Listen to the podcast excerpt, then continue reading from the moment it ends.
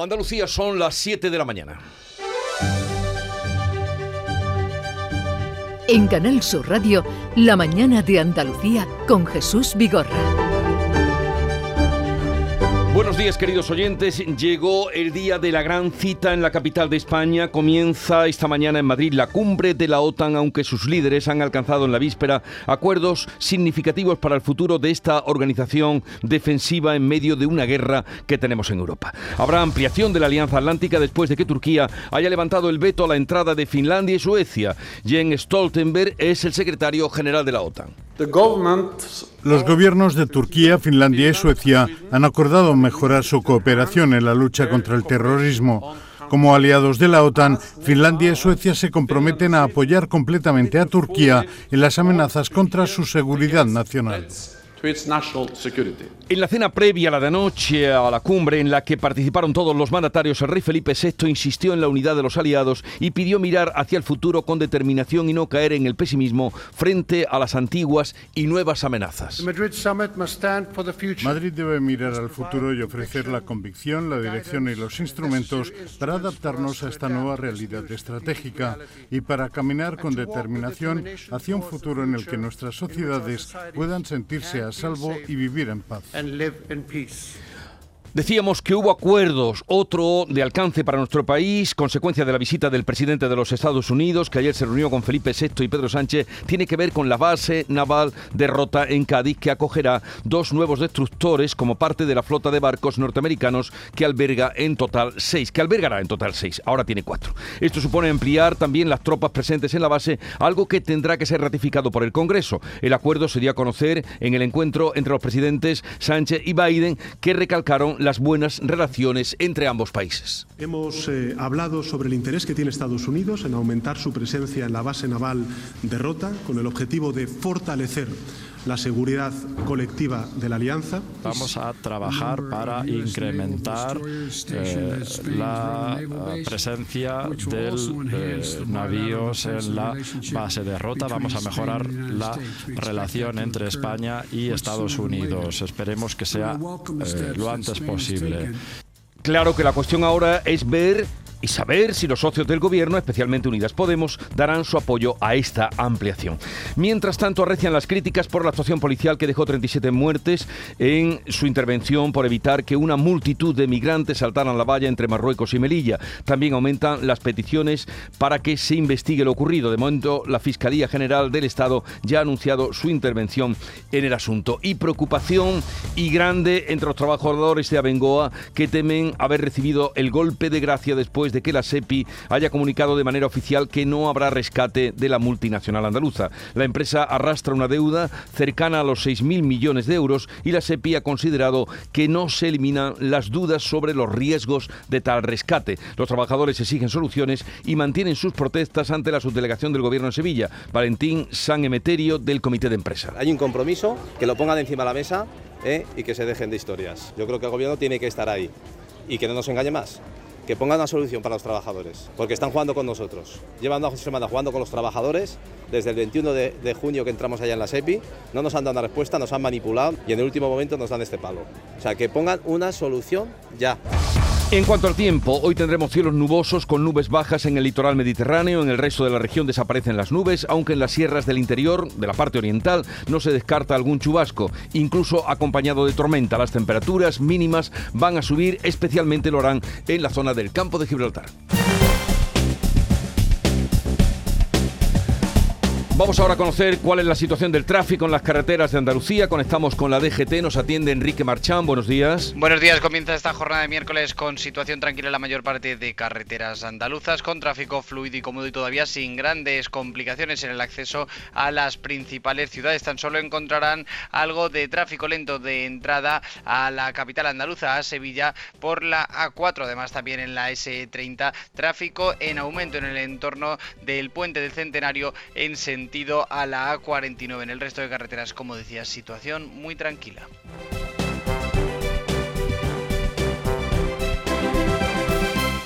Siete, cinco minutos de la mañana. Nadie conoce mejor las necesidades de un territorio que las personas que viven en él.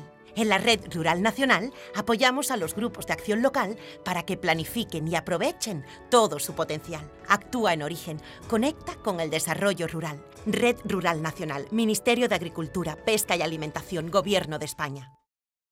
¿Quieres ahorrar hasta un 70% en tu factura de la luz con Angel Solar? Financia tus placas solares al 0% TAE en 24 meses este junio. Infórmate en el 900-670-330 o en angelsolar.es. Importe mínimo 288 euros. Ejemplo 6.000 euros en 24 meses. 24 cuotas de 250 euros. TIN 0%, TAE 0%. Coste total del crédito 0 euros. Importe total adeudado 6.000 euros. Intereses subvencionados por Angel Solar financiando con Banco CTLM hasta 30 de junio de 2022. Está en nuestras manos proteger aquello que estaba con nuestros pies. La tierra, los árboles, la flora, la fauna, la vida. Cuidar del entorno natural de Andalucía es tarea de todos, porque tu responsabilidad ayuda a evitar incendios, porque nuestro compromiso es velar por tu seguridad. Contra los incendios, este verano protege Andalucía. Junta de Andalucía. En Canal Sur Radio, la mañana de Andalucía con Jesús Bigorra. Noticias. La cumbre de la OTAN arranca hoy oficialmente en el recinto ferial de IFEMA de Madrid y se va a desarrollar hasta mañana jueves con la expectación puesta en el presidente de Ucrania, Volodymyr Zelensky, que hoy intervendrá en la primera sesión de la cumbre dedicada a la invasión de Rusia en Ucrania. Su intervención finalmente será telemática y no hará acto de presencia en persona tal y como se había barajado días anteriores. Beatriz Rodríguez. A primera hora de la mañana tendrá lugar el foro público oficial paralelo a la cumbre, en el que varios expertos debatirán sobre el futuro de la alianza.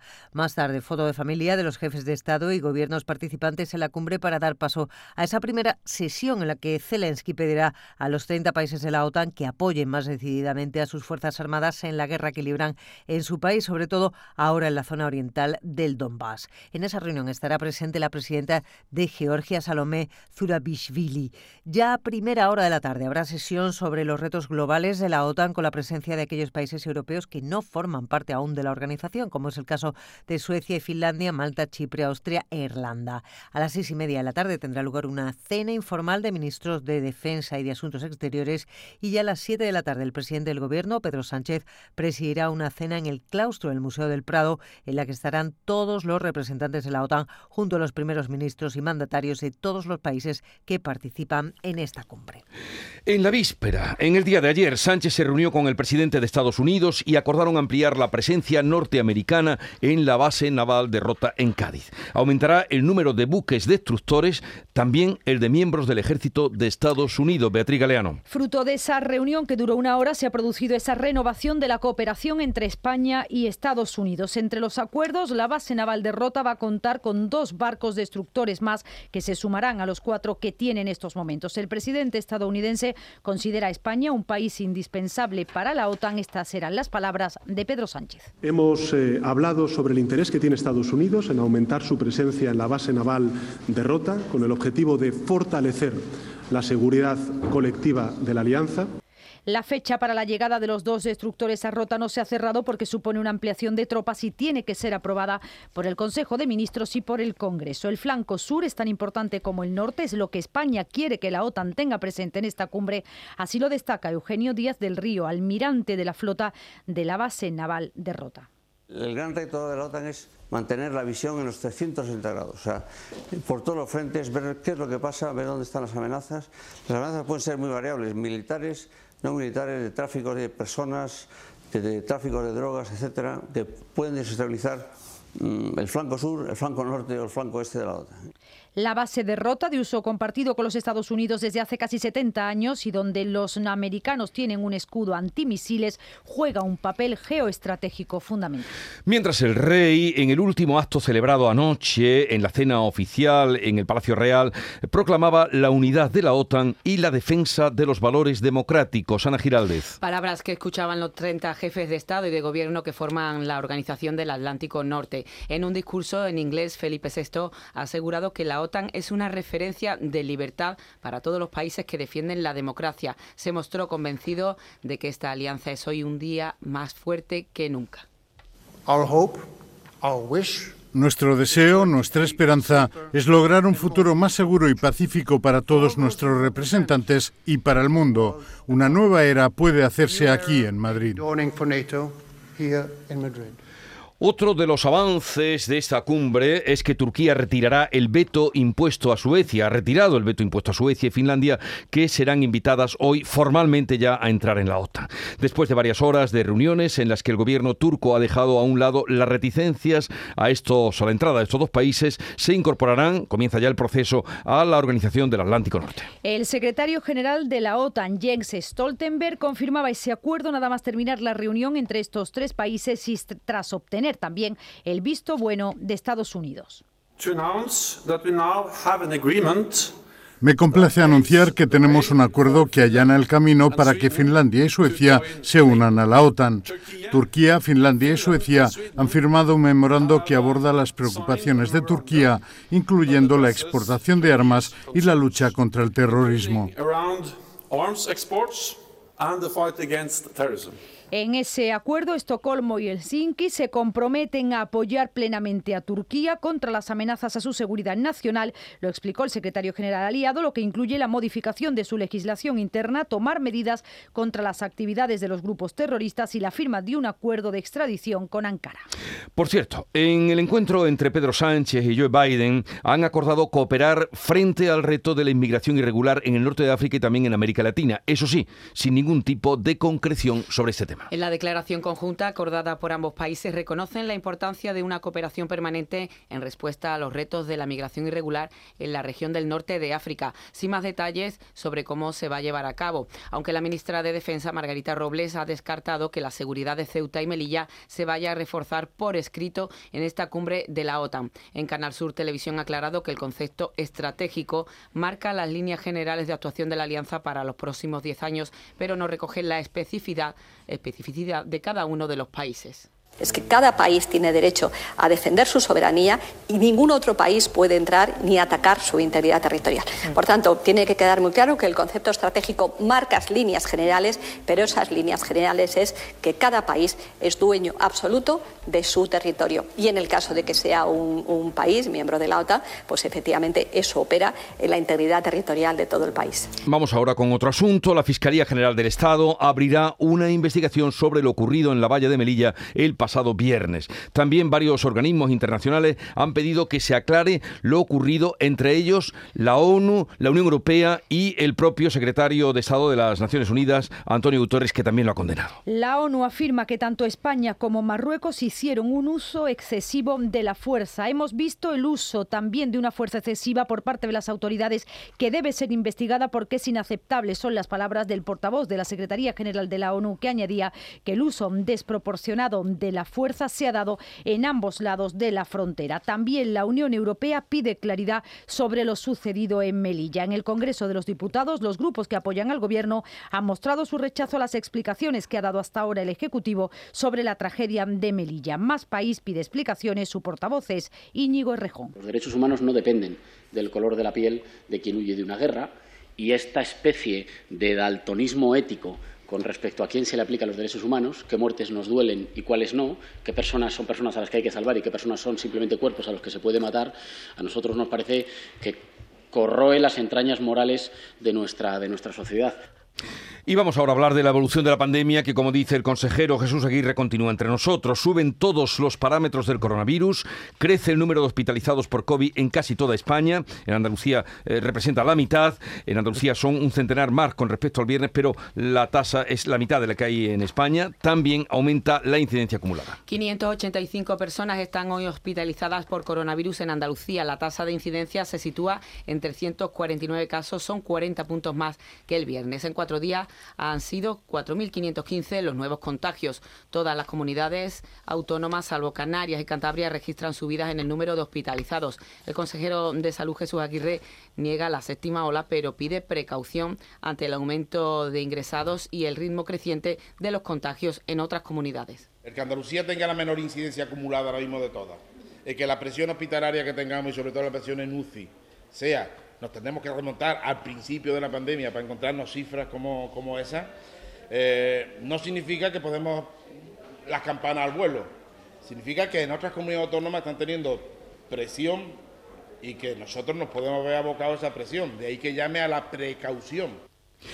La Sociedad Estatal de Participaciones Industriales, la SEPI, que ustedes están oyendo nombrar muchos estos días, ha comunicado ya eh, que no habrá rescate para Bengoa. Los trabajadores de la multinacional andaluza han trasladado sus protestas por esta decisión hasta Sevilla y han acampado en la Plaza de España y cada vez tienen menos esperanzas de que se logre una solución. Con una deuda cercana a los 6.000 millones de euros, la SEPI considera que las alegaciones presentadas por la dirección de Abengoa no eliminan las dudas sobre los riesgos que presenta el posible rescate a esta empresa empresa. Una vez que se ha venido abajo el plan para reflotar a la ingeniería sevillana con dinero público, lo que hubiera propiciado también la entrada de capital privado, ahora solo le queda solicitar el concurso voluntario de acreedores para evitar embargos, salvaguardar sus activos y proteger los derechos de los acreedores. Un proceso que se aventura difícil, tal y como reconoce Francisco Tato, vicepresidente del Colegio de Economistas de Andalucía. Yo creo que la salida al final va a ser la vía de la liquidación en la que se salvarán aquellas unidades productivas que sean viables, que sean rentables y bueno, pues que continuarán esa actividad, como antes decía, pues bajo la tutela de otro, de otros socios, de otros accionistas. Esta situación límite de Abengoa ha saltado al ruedo político. Los socialistas critican la actitud del gobierno andaluz, los populares la forma de actuar del Ejecutivo de Pedro Sánchez. Antonio Repullo, coordinador general del PP andaluz, ha acusado al gobierno de España de falta de sensibilidad al negar el rescate de la multinacional andaluza. Una vez más, se escenifica esa falta de sensibilidad con el tejido empresarial, con el tejido industrial y también con la sociedad, en este caso con muchos trabajadores eh, que, están trabajando en, en Abengoa, una empresa, como digo, muy importante para el tejido empresarial e industrial de Andalucía.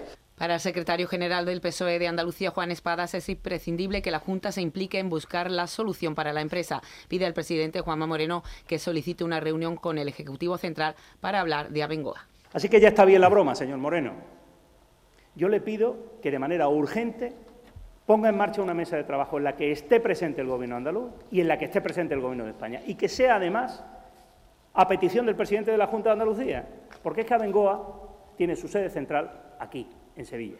El Fondo de Rescate de la CEPI ha aprobado 30 operaciones de rescate a empresas estratégicas, entre ellas al Grupo Andaluz Avales. Varios terremotos han afectado esta pasada noche a las provincias de Granada y Almería, aunque de escasa intensidad han sido sentidos por la población.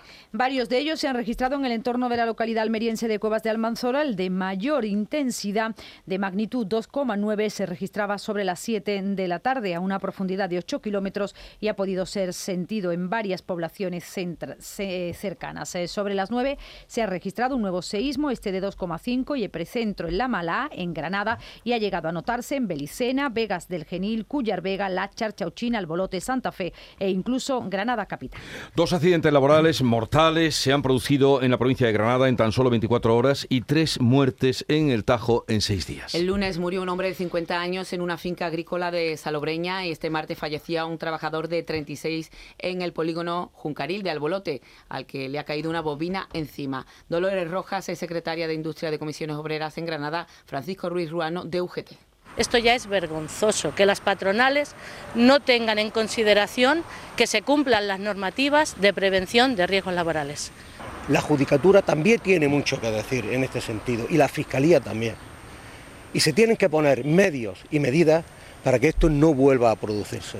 Los dos sindicatos denunciarán a la Inspección de Trabajo y a la Fiscalía ambos accidentes. Piden a los empresarios del campo, un sector precarizado y con alta accidentabilidad, que firmen el convenio colectivo. La Policía Nacional ha detenido en Algeciras a una mujer de 38 años acusada presuntamente de matar a una anciana de 95 años a la que cuidaba y con la que convivía como interna en su domicilio. Ya esta mujer ha ingresado en prisión. Los hechos ocurrieron a mediados de junio cuando la hija de la fallecida acudió al domicilio y se encontró a su madre madre con el rostro cubierto de sangre llamó a urgencias, fue trasladada al Hospital Punta de Europa donde quedó ingresada y finalmente fallecía. En el hospital las pruebas determinado que sufría un aplastamiento de la columna cervical y lesiones intracraneales. La propia víctima llegó a declarar antes de fallecer que la detenida era quien la había golpeado en la cabeza. Son las 7.19 minutos de la mañana, sintonizan Canal Sur Radio y en un momento atendemos la revista de prensa. En la Universidad Internacional de Andalucía renovamos nuestros másteres oficiales. Profesorado de FP o títulos duales destacan en una oferta diseñada para impulsar tu perfil profesional.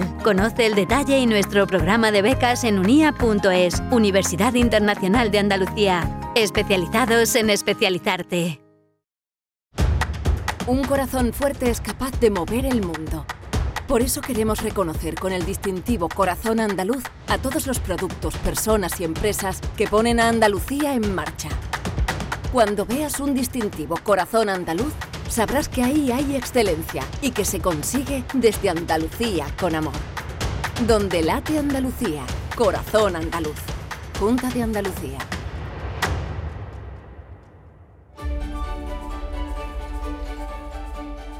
Vamos con la prensa que ya para todos ustedes ha leído Javier Moreno. Encontramos todos los detalles de los acuerdos en la víspera de la cumbre de la OTAN.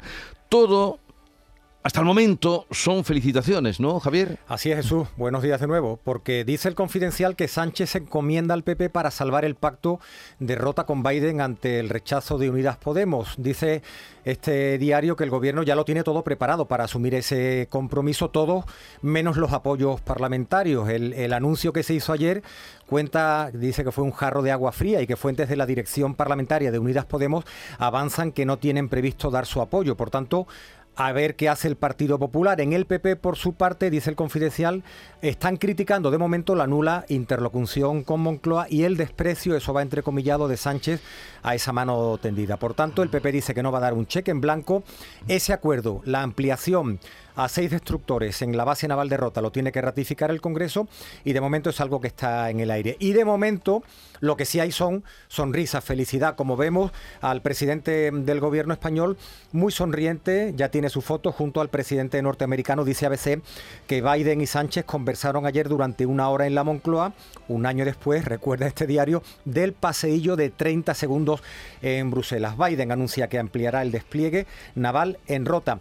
Y la contrapartida, pues la podemos encontrar en el diario El País. Dice que Biden promete a España cooperar ante las migraciones desde África. El titular de apertura de este diario del país, Finlandia y Suecia, a un paso de la OTAN tras levantar Turquía el veto y precisamente la imagen de portada del mundo es del presidente turco, Turquía, que retira su veto a Suecia y Finlandia tras semanas de bloqueo. El presidente turco Recep Tayyip Erdogan levantaba ayer su veto que Suecia y Finlandia se incorporen a la OTAN. La histórica decisión llegó después de más de dos horas de reunión con la primera ministra sueca y con el presidente de Finlandia y terminó, esa es la imagen, con la firma de un memorando trilateral en presencia del secretario general de la Alianza Atlántica, Jens Stoltenberg. Por cierto, que en el mundo hay una entrevista, se puede leer hoy, con José Manuel Álvarez, el ministro de Exteriores, dice que la seguridad de los españoles será mayor tras esta cumbre.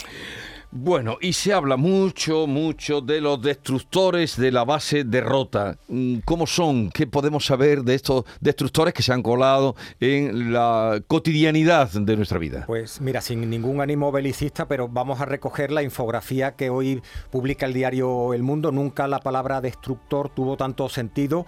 Mira, a ver, son, son embarcaciones de guerra, buques de guerra que tienen Jesús 155 metros de eslora, tienen un silo con capacidad para 96 misiles de varios tipos.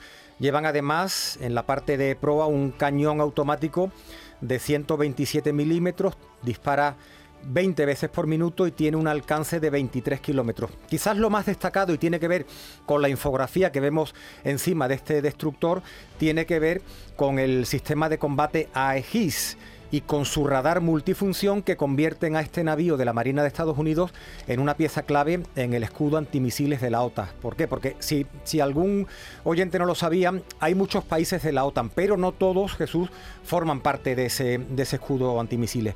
¿Quiénes forman parte? Turquía, Rumanía, Polonia, Alemania y España. Si Moscú lanza un misil, lo vemos en rojo en esta infografía, es detectado por un satélite de detección temprana y esa información se la envía a un satélite de comunicaciones de Estados Unidos. Si se envía un misil contra ese que envía Moscú, sale de la base de Rota, sale de este barco de la base naval y se interceptan en el aire y ahí se acaba todo. Por tanto, todos los detalles de cómo funcionan estos barcos, de momento hay cuatro en la base naval y van a ser seis si lo ratifica el Congreso. Así está, así está explicado. Eh, los diarios andaluces también se ocupan de este asunto. Vamos con ellos. Sí, en el caso de los diarios Jesús del grupo Yoli han elegido la imagen de portada de Biden, pero con la reunión que mantuvo en el Palacio Real con, con el monarca, con el rey Felipe VI. Ambos están subiendo la, escalinata, dice que Biden refuerza el papel estratégico de Rota con más destructores. Pero hay otros asuntos de interés más local en, en la prensa. Por ejemplo, dice Diario de Cádiz que la candidatura al Congreso de la Lengua sorprende a Iseta y sorprende gratamente. Lo contó ayer el alcalde Kichi tras la reunión con el ministro de Cultura. Expresó su satisfacción el alcalde con la reacción de Iseta, quien ha manifestado su sorpresa porque jamás se había encontrado una candidatura con tanto contenido, tan transversal y con tantas redes como la de Cádiz. A ver, en Huelva Información, otro asunto interesante. Los autobuses urbanos van a parar por la noche a demanda de mujeres. Es una medida que trata de proteger también a menores en situación de potencial peligro en los recorridos de las líneas. En Málaga hoy un informe oficial admite que comprar un piso en la capital es una misión imposible para los vecinos. El documento refleja que muchos jóvenes optan por trasladarse a otros municipios con precios más, más baratos.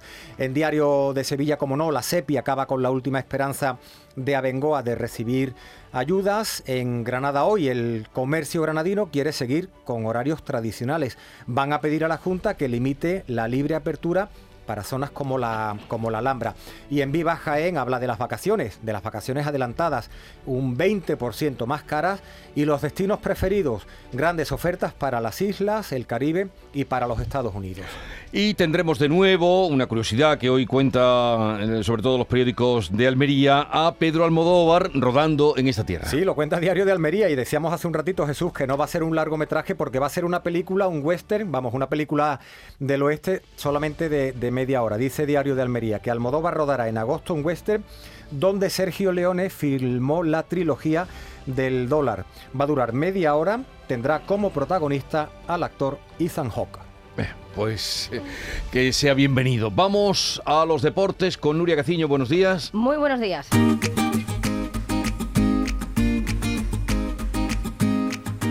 Vitaldent les ofrece este programa.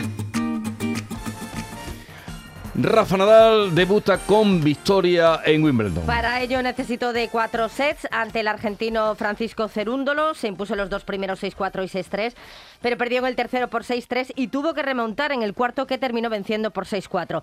Además de esta sufrida victoria, la mejor noticia es que 23 días después de sumar su decimocuarto Roland Garros, con el pie izquierdo infiltrado, no hay dolor en la zona. En el cuadro femenino, Paula Badosa se ha estrenado también con victoria, derrota en cambio de la granadina Nuria Parrizas y Garbiñe Muguruza, que reanudará hoy su partido, que tuvo que ser suspendido ayer por falta de luz. Y hoy también, no antes de la una y media de la tarde, atentos al segundo encuentro del malagueño Alejandro Davidovich, que se mide al checo Giri Beseli. Y si Nadal debuta con victoria en Wimbledon, Carolina Marín le hace lo propio en Malasia. La onubense ha comenzado su andadura en el abierto de Malasia de badminton con un triunfo ante la francesa aquí, así que mañana Carolina Marín afrontará los octavos de final frente a la danesa Jarsfeld. Después de volver hace dos semanas al circuito mundial, donde no le fue muy bien en el torneo de Indonesia, allí cayó en segunda ronda, parece que ahora las sensaciones son mucho mejores en esta puesta a punto de la campeona olímpica para recuperarse definitivamente de su grave lesión de rodilla. El delantero estrella del Almería quiere jugar en el Sevilla. Esto es al menos lo que se ha difundido desde Nigeria, que el delantero estrella del conjunto almeriense, Omar Sadik,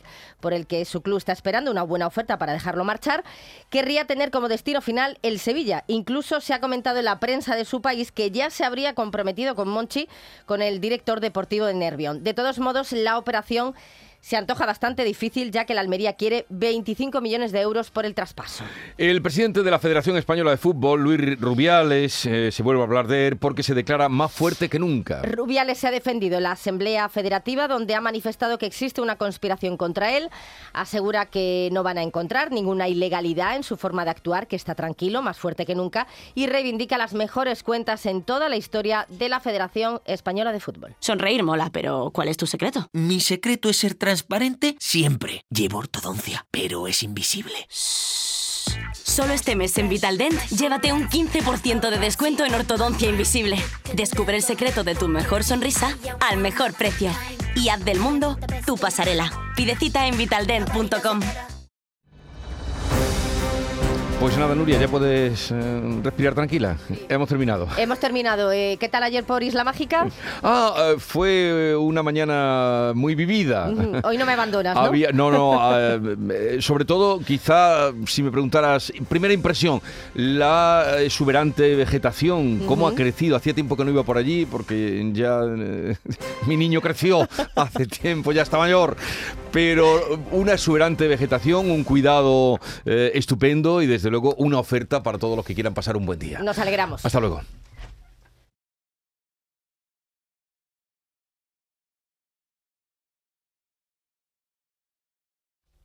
Son las siete y media de la mañana. En Canal Sur Radio, La mañana de Andalucía con Jesús Vigorra. Y a esta hora de la mañana recapitulamos en titulares las noticias más destacadas que les estamos contando desde las 6 de la mañana. Lo hacemos con Ana Giraldez.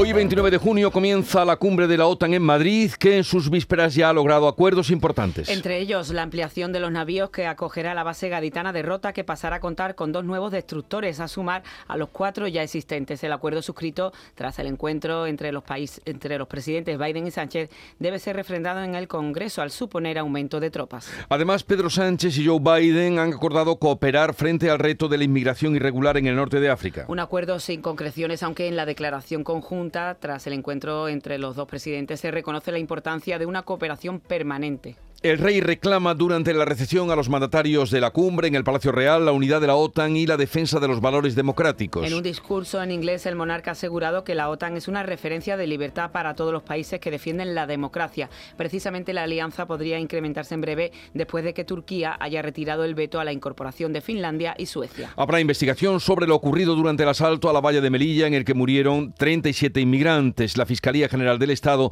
ha anunciado su intervención en el asunto. La ONU y la Unión Europea han pedido también que se aclare lo ocurrido. En el Congreso de los Diputados, los grupos que apoyan al Gobierno han mostrado su rechazo a las explicaciones del Ejecutivo sobre la tragedia de Melilla. Aumenta a 51 el número de inmigrantes muertos tras estar expuestos a altas temperaturas dentro de un camión en San Antonio, en el condado, en el estado de Texas. Así lo han confirmado las autoridades locales que han precisado que 39 de los fallecidos son hombres y 12 mujeres, entre los que figuran también menores, la mayoría de nacionalidad mexicana. Del camión pudieron ser rescatadas 13 personas con vida ingresadas en diversos hospitales. O preocupación por el nuevo repunte en todos los parámetros del coronavirus en España, donde ha aumentado el número de hospitalizados. En Andalucía aumenta la incidencia acumulada hasta 349 casos por 100.000 habitantes, 40 puntos más que el viernes. Se contabiliza un centenar más de ingresados en los hospitales. Abengoa camino de la liquidación. La SEPI comunica oficialmente que no habrá rescate de la multinacional andaluza. La empresa arrastra una deuda cercana a los 6.000 millones de euros. La SEPI ha considerado que siguen las dudas sobre los riesgos e incertidumbres que presentaba el posible rescate de Abengoa. Los trabajadores mantienen sus protestas ante la subdelegación del Gobierno en Sevilla. Varios terremotos han afectado esta pasada noche a las provincias de Granada y Almería, aunque de escasa intensidad, pero que sí, eh, sin que hayan producido daños, pero que se hicieron notar en la población.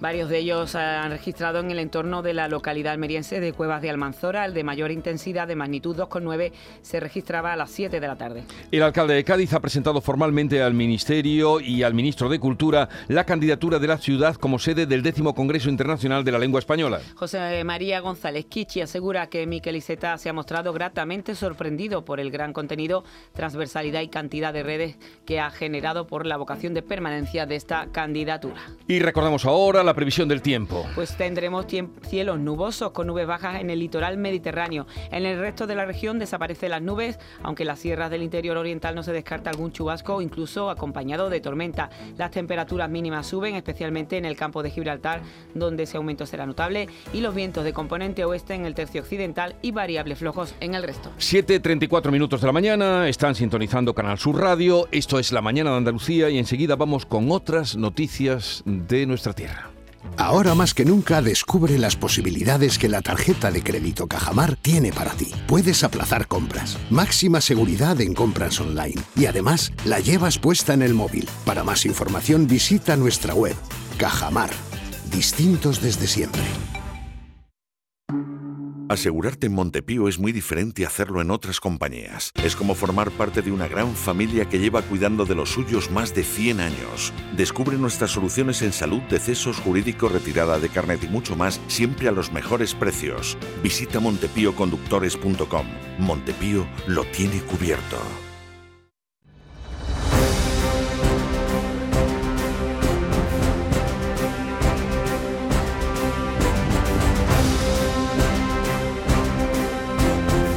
Vamos con otras noticias de Andalucía. La Policía Nacional ha detenido en Algeciras a una mujer de 38 años por matar presuntamente a una anciana de 95 a la que cuidaba y con la que convivía como interna en su domicilio. Esta mujer eh, ya ha ingresado en prisión, Fermín Soto. Adelante, Fermín Soto.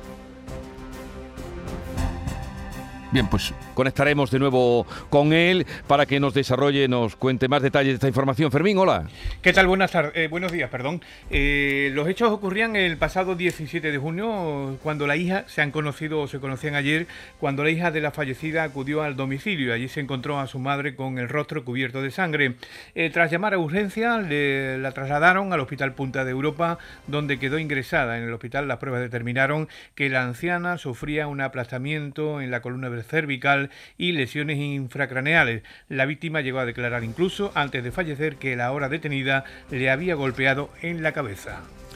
Hoy se ha convocado una tractorada en Granada. 200 tractores recorrerán eh, unos 9 kilómetros por la ciudad en manifestación en protesta por los precios del gasoil. Cuéntanos, Laura Nieto. El precio del gasoil, la ruina del campo, es el lema de la pancarta que encabezará la marcha organizada por Asaja, COAG, UPA y la Federación de Cooperativas Agroalimentarias de Granada.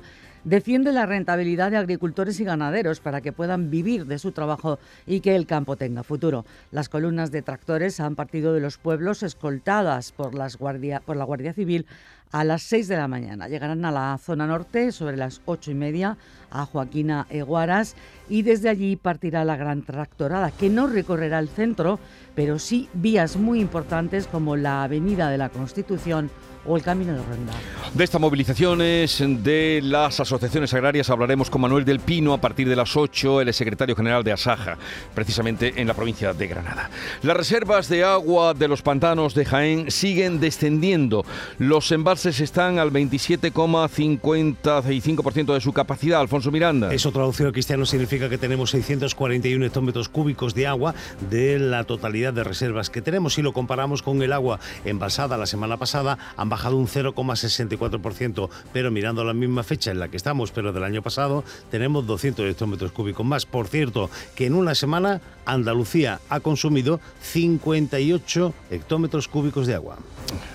El juzgado de instrucción número 4 de Huelva ha decretado el ingreso en prisión provisional comunicada y sin fianza para las dos personas detenidas por su presunta implicación en el tiroteo de hace una semana en el núcleo de la población del Rincón, como les contábamos en Punta Umbría, que se saldó con un fallecido y un herido. ¿Qué más detalles tenemos, Sebastián Forero? Buenos días. Se investiga por presuntos delitos de homicidio, tenencia ilícita de armas y contra la salud pública. El suceso tuvo lugar el pasado martes alrededor de las 5 menos 20 cuando un ciudadano alertaba de un disparo en dicha zona. Hasta el lugar se desplazaron varias patrullas, cuyos agentes localizaron un varón muerto y otro herido, ambos de nacionalidad marroquí y ambos por arma de fuego. El herido de 42 años fue trasladado hasta el Hospital Juan Ramón Jiménez de Huelva, donde fue operado de urgencias. Y el director de cine español más internacional del momento, Pedro Almodóvar, anuncia que rodará parte de su próxima película, una pequeña película, en Almería, donde rodaron grandes de la historia del western, María Jesús Recio. La película ya tiene título, Extraña forma de vida y protagonista Ethan Hawke junto a actores españoles como Pedro Pascal, Pedro Casablanc, Sara Sálamo y también jóvenes promesas. Ha elegido como escenario de rodaje el desierto de Tabernas y el poblado que justo ahora, hace 50 años, construyó Sergio Leone para rodar con Clint Eastwood esa trilogía del dólar. Almodóvar no ha querido dar muchos detalles del guion, pero sí ha contado que los protagonistas tienen una extraña forma de vida y que alude al famoso fado de Amalia Rodríguez sobre una extraña existencia celebramos esa, en fin, esa idea o esa propuesta de Pedro Almodóvar, pues desde luego que venga a rodar Almería será también un impulso para esa tierra de cine. 7.39 minutos de la mañana. Frutos secos Reyes, mucho más que pipas. Disfruta con nuestra deliciosa variedad de frutos secos, snacks y golosinas en los más de 35.000 puntos de venta que tenemos en Andalucía o en frutosecorreyes.es. Ah, y ahora con tu pedido a partir de 20 euros, te lo llevamos a casa gratis. Frutos secos Reyes, tus frutos secos de siempre. Verano. ¿Qué tendrá el verano? Alegría.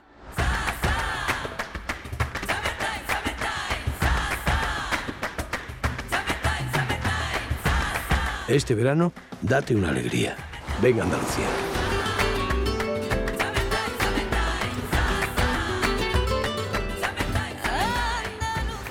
Campaña financiada con fondos FEDER, Junta de Andalucía.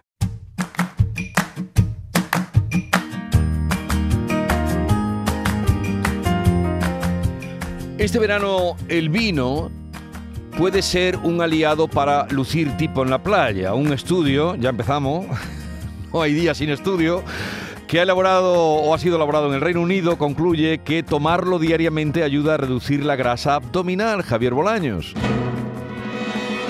Alcé mi copa de. Para controlar la grasa abdominal. Esto Lola Flores no lo hubiera cantado, pero es la realidad que más o menos todos conocíamos. Bueno, siempre se ha escuchado, ¿no? Que tiene pocas calorías y eso, ¿no? Es verdad que con el vino no, no se infla tan- la barriga. pero que ahora tiene respaldo científico, el de investigadores británicos que han hecho un estudio difundido por la Fundación para la Investigación del Vino y la Nutrición, cuyo presidente es Ramón Struch. Ya, ya lo sabíamos, de que las personas eh, pueden perder peso, sí, sí. Y grasa abdominal también, por supuesto. Una vez que sabemos lo principal, ahora toca lo que ustedes ya se ven venir, los matices. Pero el primero no es malo, hablamos de la frecuencia. El otro quizá no les guste a algunos tanto, la cantidad. Estas son las recomendaciones. Eh, un consumo diario o casi diario sería lo ideal, pero no el consumo solo de fin de semana. Y después también está la cantidad. No más de dos copas al día los varones y no más de una copa o una copa y media las mujeres al día. Y por supuesto no estamos hablando de vino a palo seco. También es muy importante incluir el vino dentro de un contexto de dieta favorable como la dieta mediterránea. Si uno consume vino eh, fuera de las comidas, tipo botellón y tal, está claro que no, que no es saludable. Claro que vino hay de muchos tipos y seguro que ustedes se están preguntando cuál es el mejor. Aquí la palabra clave es polifenoles. Cuantos más polifenoles tenga el vino, más características saludables se añaden globalmente y en este caso sobre la, la adiposidad. Eh, Por lo tanto, en principio el vino tinto sería más, en este, tenía un efecto más beneficioso que no el vino blanco. ¿Y qué hacemos con estos? Mosto o echacolí. Yo el blanco frisante. Pues tranquilos, no es lo idóneo, pero parece que no hay problema. Cuanto más azúcar lleve el vino, menos saludable es, pero, pero cuando hablamos de moderación, como que estamos hablando, tampoco va de estos decimales el tema. Y un asunto más. Bebo vino peleón. ¿Conviene o no conviene rascarse el bolsillo? Pues parece que tampoco es relevante. El vino joven también es muy saludable y el vino de reserva también es saludable. Esto ya depende un poco de pala- del paladar de cada, de cada uno y del, y del bolsillo que tenga. Pero en principio el vino tinto en general es saludable independientemente de la añada o, o de, o de- o de si es joven o no, o no joven. Así que con este estudio quizá cambie la tendencia este verano y se beba más vino que cerveza. Hombre, y tanto. A partir de ahora, creo que voy a tomarme una cervecita menos y un vino más. O quizá no. Yo lo probé una vez y ya fue la última. Yo que soy más de cerveza. La mañana de Andalucía.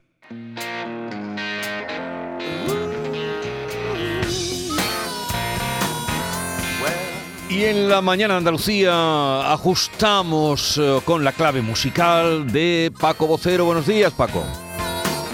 Buenos días. Hoy tenemos a esa gran banda llamada Vintage Travel y su You Better Believe It. Algo así como más vale que te lo creas. Before I'm broken more by the situation, I am gonna break it. Lord, no, I tried more than any man could. And I did more than I swore I ever would. Now I'm turning the good into gone, and I'm shuffling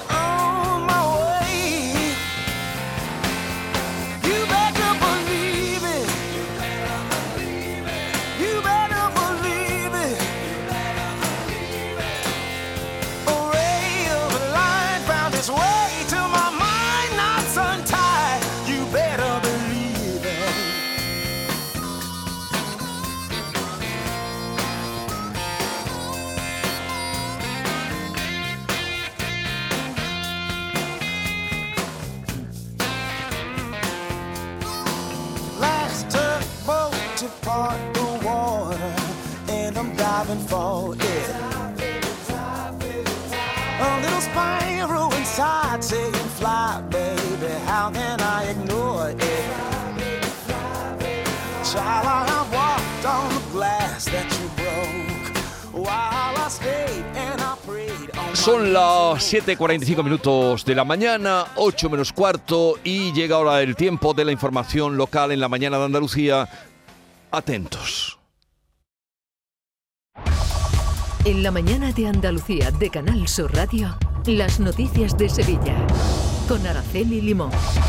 A esta hora de la mañana tenemos en Sevilla 19 grados de temperatura y esperamos calor para el mediodía, 37 grados.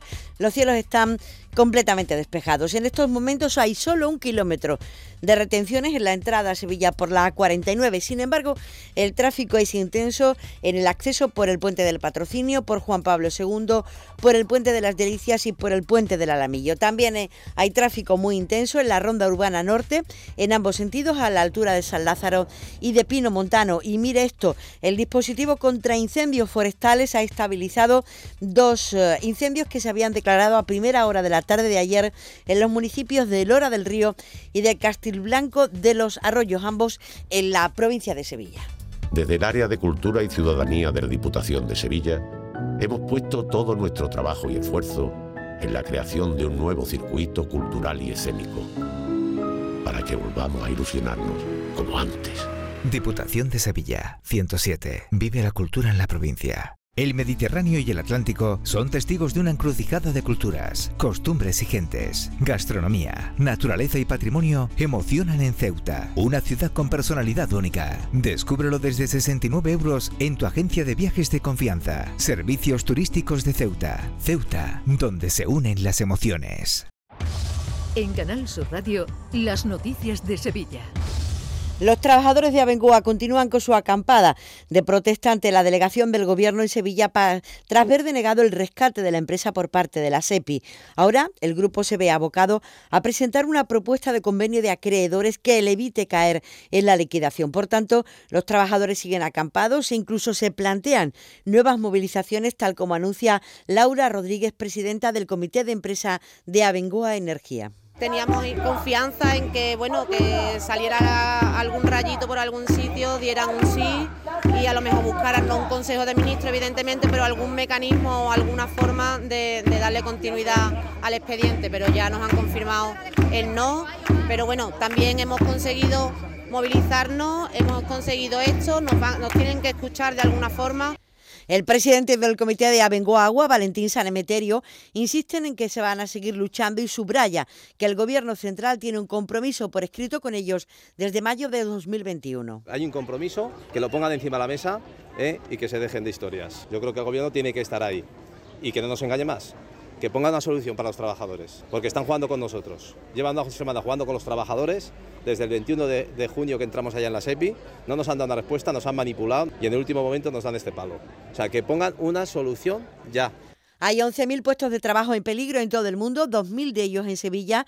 Son trabajadores que llevan muchos años en la multinacional y en una situación muy complicada. desesperación, angustia y bueno, mm, esperanzados en que por lo menos haya algún tipo de solución por parte de alguien. Estoy divorciada, vivo sola con un niño y bueno, pues como todos yo creo que tenemos la hipoteca, tenemos que pagar la luz, tenemos que pagar el agua, la gasolina. Es complicado verte o prever que de aquí a dos meses no cobras, ¿no? O que te vas a concurso y que te tienes que salir al mercado laboral con 41 años, difícil. Ayer tarde medio centenar de trabajadores fue hasta el ayuntamiento para reunirse con el alcalde reclamando a los gobiernos central y autonómico que actúen. y tanto de la Administración Central, que es quien está negociando ahora mismo con, con la empresa, como por parte de la Junta de Andalucía, que no puede permanecer impasible, cruzada de brazos ante uno de los principales enclaves industriales, empresariales de, de Andalucía. Y por tanto, yo exijo, pido a la Administración Central y a la Junta de Andalucía una solución para resolver el problema de Abengoa. Los empresarios de Sevilla advierten que la pérdida supone de, de la pérdida que supone, perdón, dejar caer a Bengoa en un comunicado conjunto que ha hecho la Confederación de Empresarios de Sevilla y la Cámara de Comercio se dice eh, que esto supondría un paso atrás en la industrialización de Sevilla y Andalucía, ya que Abengoa genera miles de empleos cualificados que suponen una oportunidad de trabajo para la gente más joven. Por lo tanto, la identificación ha sido más fácil, pues a partir de ese momento ya lo que consta la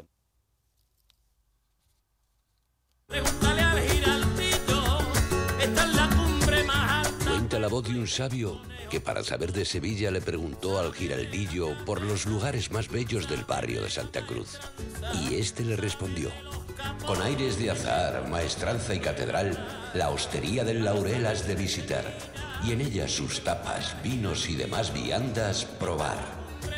La Hostería del Laurel. Visítenos en Plaza de los Venerables 5 o a través de nuestra web lahosteriadellaurel.com. Porque si le preguntas al giraldillo, Hostería del Laurel, no te la dejes atrás. Las noticias de Sevilla. Canal Sur Radio. 12 personas han muerto por COVID en Sevilla desde el pasado viernes. Desde entonces se han registrado en nuestra provincia 479 nuevos contagios. Esto eleva la tasa de incidencia ligeramente hasta los 189 casos por cada 100.000 habitantes en mayores de 60 años y grupos vulnerables. Aumenta también el número de hospitalizados. Son 113, 17 más que el viernes. De ellos, 7 están en las unidades de cuidados intensivos. Las UCI siguen sin notar el aumento de los contagios. En cuanto a la viruela del mono, hay 11 casos confirmados en la provincia de Sevilla. Y la policía tiene ya identificados a los presuntos autores de la violación de una joven de 18 años el pasado fin de semana en un hostal de Alcalá de Guadaira. La investigación sigue tratando de aclarar lo sucedido al detectarse algunas contradicciones en los testimonios. El delegado del Gobierno, Pedro Fernández, confía en que la detención se haga en las próximas horas. Por lo tanto, la identificación ha sido más fácil, pues a partir de ese momento ya lo que consta la denuncia de la denunciante, que yo ahora me lo reservo porque por prudencia, pues es lo que se está investigando y de ahí derivan dos identificaciones de dos personas mayores de edad también, que son las que en este momento, pues no sé si justamente se ha procedido ya a la detención o no, porque incluso hemos estado en la... que va a ser inminente? Yo sí confío que vaya a ser inminente, por supuesto. sí. El Ayuntamiento de Sevilla ha aprobado la licitación de la primera fase de las obras de San Hermenegildo en la Plaza de la Concordia con un presupuesto de 850.000 euros. Las obras podrían adjudicarse tras el verano y el tiempo estimado es de un año aproximadamente. El objetivo principal es solucionar de manera definitiva los problemas más graves del edificio que afectan fundamentalmente a las dos cubiertas. El inmueble está declarado bien de interés cultural y ya fue objeto de una intervención de urgencia en el año 2020 para solucionar algunos desprendimientos de fachada. Lo explica el delegado de urbanismo Juan Manuel Flores. La intervención está prevista sobre fachadas y sobre cubiertas para dar estanqueidad y seguridad al edificio, al mismo tiempo que la sustitución de la red de saneamiento. Es una primera fase en todo lo que es la rehabilitación integral de este bien de interés cultural, que supondrá en un futuro la recuperación del mismo para uso y disfrute del conjunto de la ciudadanía. Y en otro orden de cosas, la Gerencia de Urbanismo ha ampliado el plazo de las obras del carril bici en la ronda histórica en el tramo comprendido entre el Arco de la Macarena y los Salesianos, con el objetivo de que concluyan antes de que se inicie el próximo curso escolar. Esta prórroga se debe a los retrasos acumulados por la situación del mercado de las materias primas y la pasada huelga de los transportistas. Y la Consejería de Educación invertirá algo más de 220 millones de euros en obras de infraestructura en los colegios e institutos de Sevilla. Son este año 372 actuaciones, de las que 15 son construcciones nuevas de planta o sustituciones, 49 corresponden a ampliaciones y 308 a reformas. Un ejemplo, el Instituto de Almensilla, que ha recibido la visita del consejero de Educación, Manuel Alejandro Cardenete. En el caso de Sevilla, este, este instituto ha costado, eh, ha costado 3,4 millones de euros y tenemos in- intervenciones y acciones en, en Sevilla, en la provincia, por 221 millones, más de 300 intervenciones entre institutos nuevos, colegios nuevos, reformas, etcétera. A destacar quizá el Centro Integrado de Formación Profesional de, de La Rinconada. La policía ha encontrado una plantación con 430 macetas de marihuana en las 3.000 viviendas cuando acudían a desalojar un piso ocupado. Según los agentes, las, pla- las plantas ocupaban casi todo el piso y la electricidad electricidad estaba puenteada desde la República.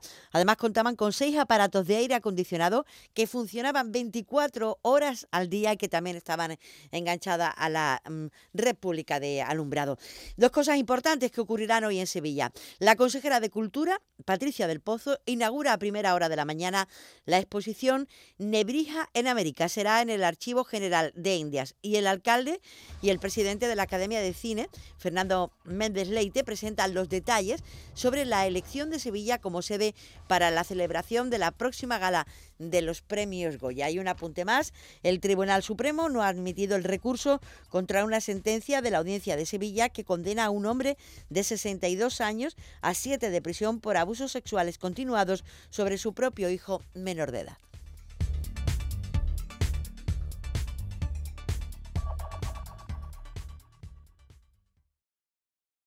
Escuchas La mañana de Andalucía con Jesús Vigorra, Canal Sur Radio. Aquadeus, el agua mineral natural de Sierra Nevada, patrocinador de la Federación Andaluza de Triatlón, les ofrece la información deportiva. Nuria Gaciño, buenos días. Hola, ¿qué tal? Muy buenos días. Bueno, ganó Nadal, cuéntanos. Empezó muy bien ante el argentino Francisco Cerúndolo, ganó de hecho los dos primeros sets, 6-4 y 6-3, pero se torció la cosa en el tercero, que perdió por 6-3 y tuvo que remontar en el cuarto lo terminó ganando por 6-4. El debut ha dejado ciertas dudas, ha cedido un set, algo a lo que no nos tiene acostumbrados Nadal, en un partido de más de tres horas y media. Pero lo más importante y lo positivo es que 23 días después de sumar su décimo cuarto Roland Garros, con el pie izquierdo infiltrado, como saben, no hay dolor en la zona y de ello se alegraba Rafa Nadal. Me he podido mover sin limitación, eso sí que lo sé, con lo cual eh, esto sí que es lo más importante, mucho más que ganar un partido. Rafa Nadal que con la victoria de ayer iguala los 306 triunfos en Grand Slam de Martina Navratilova. A cada paso que da el tenista mallorquín sigue igualando o superando récords. En el cuadro femenino, Paula Badosa se ha estrenado también con victoria por dos sets a cero.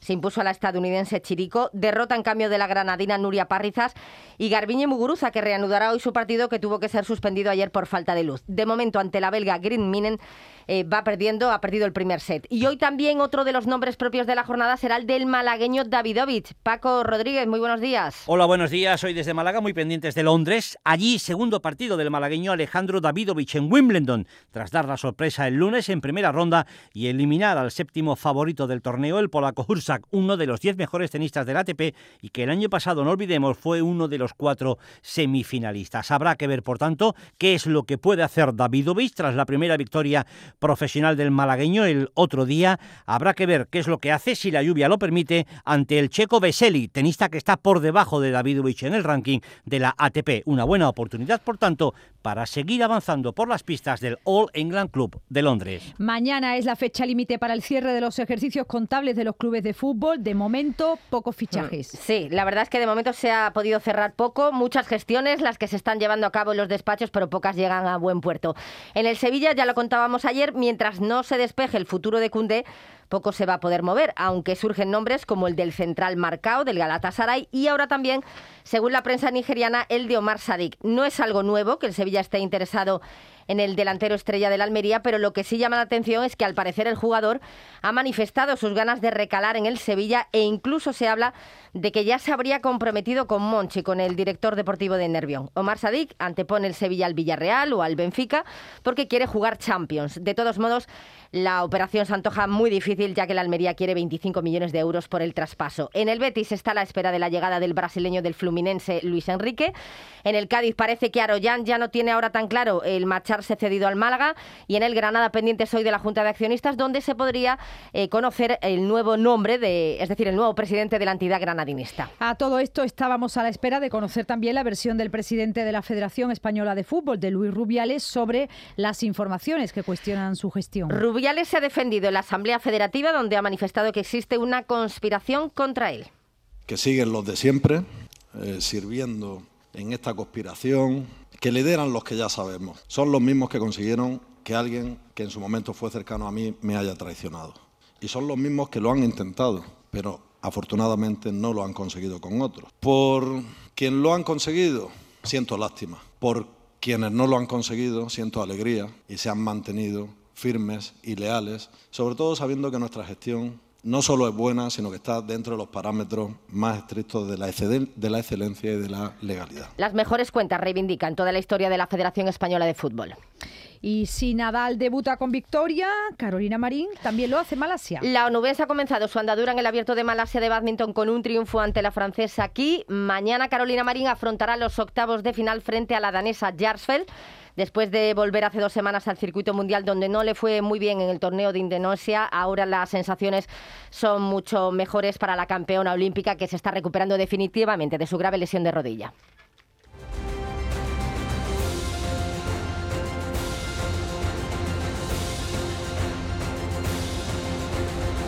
Aquadeus, ahora más cerca de ti, procedente del manantial Sierra Nevada, un agua excepcional en sabor, de mineralización débil que nace en tu región. Aquadeus Sierra Nevada es ideal para hidratar a toda la familia y no olvides tirar tu